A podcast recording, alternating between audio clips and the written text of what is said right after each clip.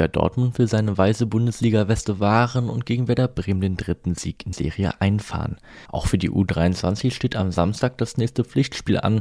Wie es bei den Profis für die Startelf aussieht und wie der Transfer von Bradley Fink genau ablief, das erfahrt ihr in der heutigen Ausgabe von BVB Kompakt. Mein Name ist Max Thiele, schön, dass ihr auch dieses Mal wieder eingeschaltet habt. Es hatte sich angedeutet, nun ist es offiziell. Bradley Fink wechselt zum FC Basel. Beim Schweizer Erstligisten erhält der 90-Jährige einen Vertrag bis 2026. Die Ablöse dürfte im hohen sechsstelligen Bereich liegen. Damit reißt der kopfballstarke Torjäger natürlich eine Lücke in den Kader von Coach Christian Preußer. Die Amateure haben sich aber schon umgesehen und schon zeitnah soll ein Ersatz präsentiert werden. Der Call mit Trainer Alex Frei hat mich total überzeugt davon, dass ich mich beim FCB als Spieler und als Person so weiterentwickeln kann, wie ich es mir erhoffe, wird Fink in einer Mitteilung seines neuen Vereins zitiert. Fink erreichte mit der U19 das DFB-Pokalfinale und das Viertelfinale der Youth League.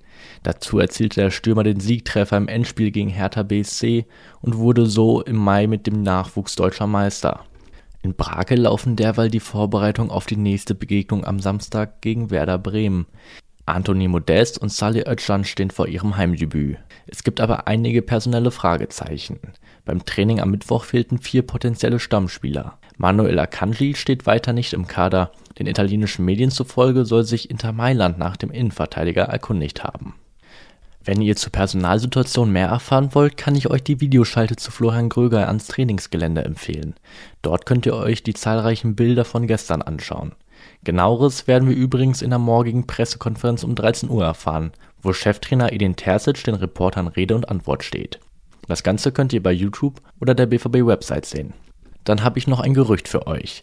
Erst galt der FC Barcelona als interessiert, nun meldet der Daily Telegraph, dass Manchester United 15 Millionen Euro für die Dienste von Thomas Meunier geboten haben soll. Der Belgier gilt als Verkaufskandidat, zumindest wenn das Angebot stimmt. Und er ist auch Thema in unserem Podcast, denn die Hörer wollten wissen, ob sich auf dieser Position noch etwas tun könnte.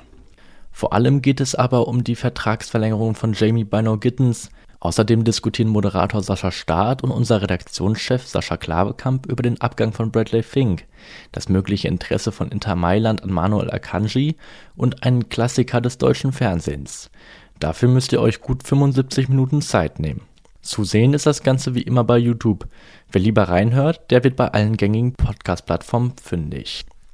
Infos dazu und viel mehr findet ihr wie gehabt auf ruhrnachrichten.de. Da kann ich euch das Plus-Abo sehr ans Herz legen. Und damit ihr über euren Lieblingsverein auch immer aktuell informiert seid, könnt ihr uns gerne auf Twitter und Instagram folgen. Da sind wir unter dem Handle rnbvb zu finden. Und das war's mit den Themen für heute. Morgen früh geht es weiter mit einer neuen Folge. Bis dahin.